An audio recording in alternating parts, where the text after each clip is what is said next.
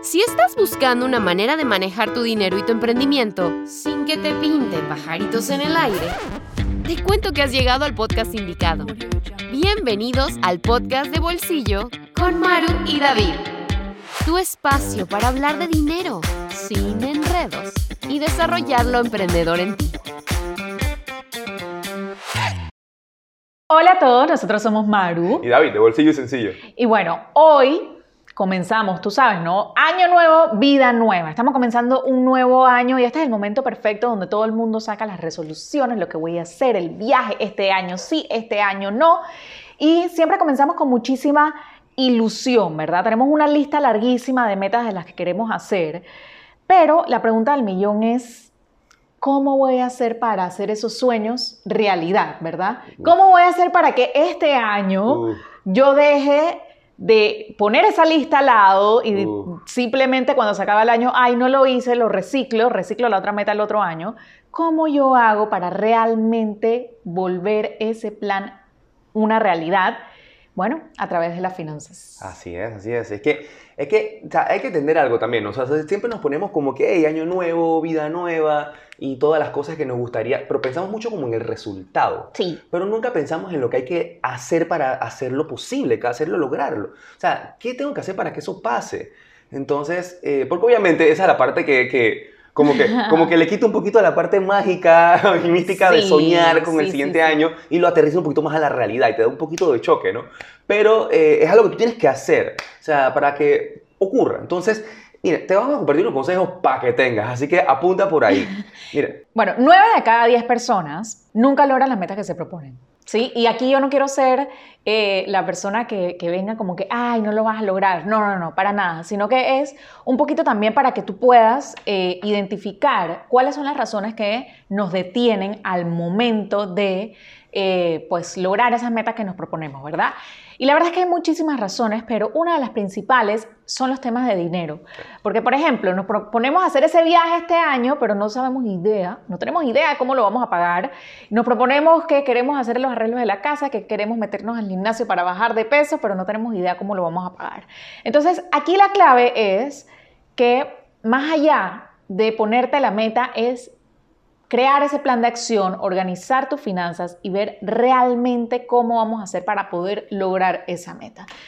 Y es por eso que tenemos que hacer un plan financiero, pero ¿por dónde vamos a empezar a hacer ese plan financiero? Exacto, porque o sea, eh, definitivamente, porque hasta para eso hay que pensar también en la estructura, ¿no? O sea, Sí. lo que, lo que necesitamos hacer, porque cuando ven un plan financiero se ve gigante, ¿no? Esto, digo, tampoco es chiquitico, pero, pero tampoco es el monstruo que ustedes se imaginan, ¿no? O sea, si lo haces de forma estructurada, eh, creo que es algo que tú puedes lograr y te va a servir como un mapa de ruta, como una guía, una brújula para el siguiente año, ¿no? Y porque al final del día, hey, ¿qué hemos aprendido nosotros durante todo este tiempo? El dinero es un vehículo, ¿verdad? El dinero, Totalmente. el dinero es un vehículo para construir, para lograr cosas, para que tus sueños se materialicen y tú puedas, además de tener una vida, poder construir una vida, construir lo que tú quieras.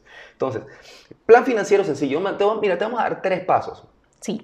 Es, bast- es bastante, bastante denso, pero vamos a tratar de resumirte tres pasos fundamentales que te pueden servir. Uno, es lo principal. Vamos a partir de dónde estamos ubicados, porque si no sabemos dónde estamos, no sabemos para dónde vamos. ¿verdad? Totalmente. Así que tenemos que saber dónde estamos ubicados. Así que primero hazte un diagnóstico, revisa de forma introspectiva todas aquellas cosas que involucran a tus finanzas, cómo están tus ahorros, cómo están tus gastos, cómo están tus deudas, cómo están tus inversiones. Uy, uy, uy. Uy, uy, uy. Y cómo, o sea, cómo, están, cómo están todas estas cosas que involucran a tu flujo de caja, que a la vez eh, se proyectan como el recurso que tú vas a tener disponible para lograr ese proyecto del otro año. Entonces, siempre nos omitimos esta parte por alguna razón, ¿verdad, Maru? O sea, Sí, yo creo que esta es la parte que a la gente le da miedo porque es como ponerse a ver en blanco y negro cómo está la cosa y nos da como, no sé, cierta resistencia es tener nos que, hacer este paso. Nos incomoda porque nosotros nos hace sentir como que chuleta.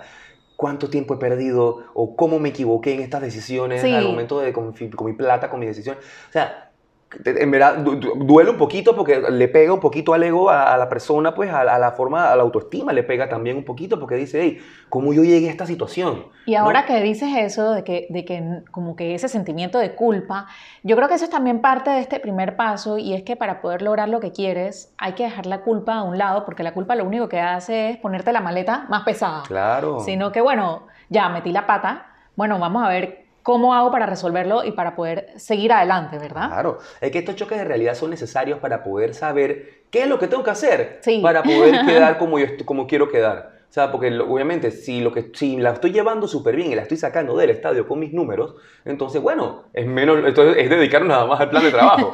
Pero si hay cosas que curar, hay que verlas por delante y ver qué cositas hay que remendar, qué cositas hay que ponerle su, no, no una curita, sino sanarla bien, ¿no? Totalmente. Entonces, esas son las cosas que tenemos que ver, es súper necesario. Entonces, ya cuando tienes eso listo, ya, ya, ya sabes bien qué es lo que anda mal y qué anda bien, qué tengo, qué no tengo. Entonces, bueno, vamos a hablar entonces del plan, ¿no? Entonces, para poder hablar un plan de trabajo en cualquier elemento, o sea, parte primero de la meta, ¿verdad? O sea, ¿cuál es la meta que yo me quiero poner para el siguiente año?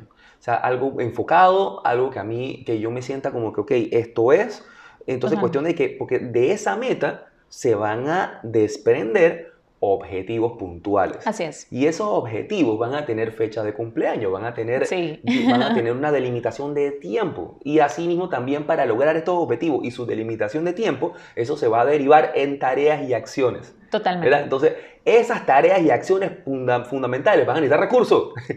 Totalmente. Así que, ¿cómo van a necesitar recursos? Entonces, ahora sí estamos planeando, estamos anticipándonos. Recuérdense, anticipación y disciplina es la clave. Te estás anticipando eh, para ver, ok, qué es lo que tengo que hacer, cuánto me va a costar y cómo eso se va a ver mes a mes. Para que no me agarre por sorpresa, porque a veces los planes se vienen abajo porque nos salen sorpresas y no estábamos preparados. Así es. Y, entonces ya no hay plata para eso. Así entonces, esa, esa, es la parte que hay que revisar bien. Entonces, y, básicamente, esa, básicamente esto podría hablar de esto por horas, Pero, pero al final del día yo creo que se resume más, más, más que todo en eso. Se revisa tus prioridades, pon objetivos, ponle fecha, delimita cuáles van a ser las acciones fundamentales, cuándo las vas a hacer y cuánta plata necesitas para eso. Así es. Y ese es el tercer paso, casualmente, porque el tercer paso es hacer tu presupuesto, tú tienes que comenzar a hacer tus números y aquí es lo donde yo le digo que es la hora de la verdad, porque aquí es donde vemos si realmente podemos lograr ese objetivo que nos estamos poniendo, porque, por ejemplo, un ejemplo que nos ha pasado con muchas personas que hemos tenido asesorías para hacer temas de planificación financiera es que nos dicen, bueno, es que el otro año yo voy a salir de la tarjeta de crédito. Comenzamos a hacer los números, la meta se ve preciosa, pero cuando vemos cuánto es lo que esa persona tiene que pagar mensualmente para salir este año de la tarjeta de crédito, no le alcanza o es demasiado. Entonces ahí es donde nos vemos de que, oye, espérate, hay que ver cómo reformulamos la estrategia. Y esto no es para desmotivarnos, sino es simplemente para poder eh, ser realistas con nuestro plan, para poder realmente también llegar a la conclusión, oye, ¿qué tiene que pasar ¿Qué tengo que hacer para poder lograr ese objetivo?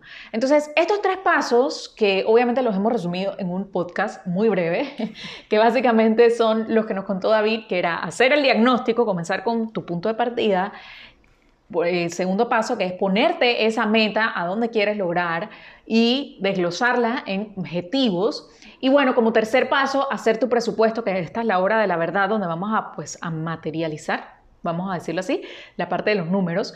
Estos tres pasos te van a ayudar muchísimo a planificar tus finanzas y realmente a pasar de soñar a comenzar a trabajar por esos resultados que tanto quieres este año.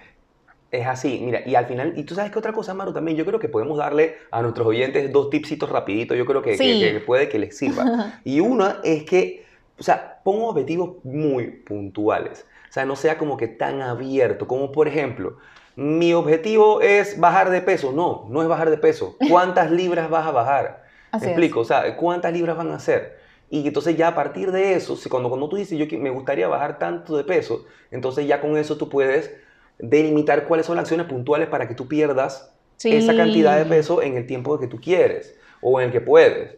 Eh, pero, o sea, te va dando, o sea, como que aterriza bien esos objetivos, que no sean tan aéreos, que sean más, para, más pragmáticos, más, más puntuales. Totalmente. Total. Entonces, y aparte de eso, de que también, ok, también, como bien dice el famoso dicho, ¿verdad? Nos lo ha dicho nuestras abuelas, nuestra mamá, o sea, de- lo venimos escuchando que somos chiquitos. El que mucho abarca, poco, Poco aprieta, aprieta. ¿verdad? Entonces, Ujú. no nos pongamos un montón de, de- de objetivos o de metas, inclusive para el año, porque al final del día, señores, vamos a perder enfoque. Así Y al es. final tú lo que necesitas, como les mencioné al principio, anticipación y disciplina. Vamos a empezar a perder eh, disciplina en la ejecución porque tenemos demasiado que vigilar.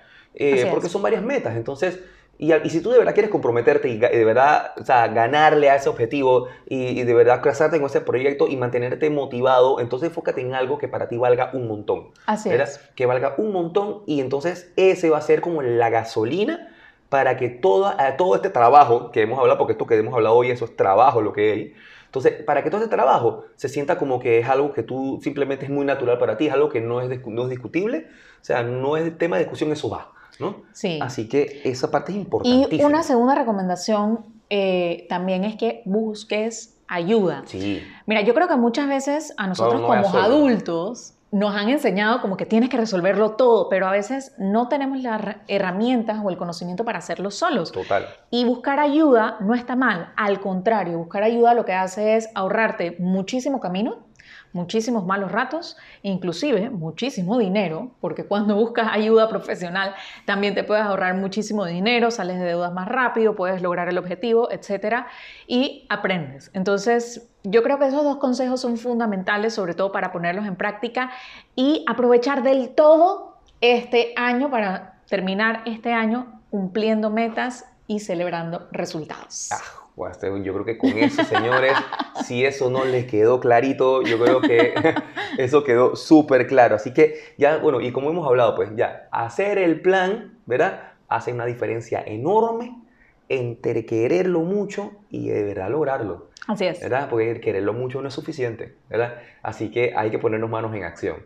Así que, bueno, tomando acción y planificándonos apropiadamente nos va a dar claridad y nos va a dar eh, mucho más seguridad al momento de avanzar. Así que creo que sin más, eh, queremos darle muchísimas gracias por estar en este episodio el día de hoy. Y bueno, sin más nos vemos pronto. Así es. Un abrazo a todos.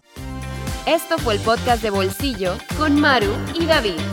No te olvides suscribirte para recibir el mejor contenido de dinero y emprendimiento. Búscanos en Instagram como Bolsillo y Sencillo. Nos vemos en la próxima.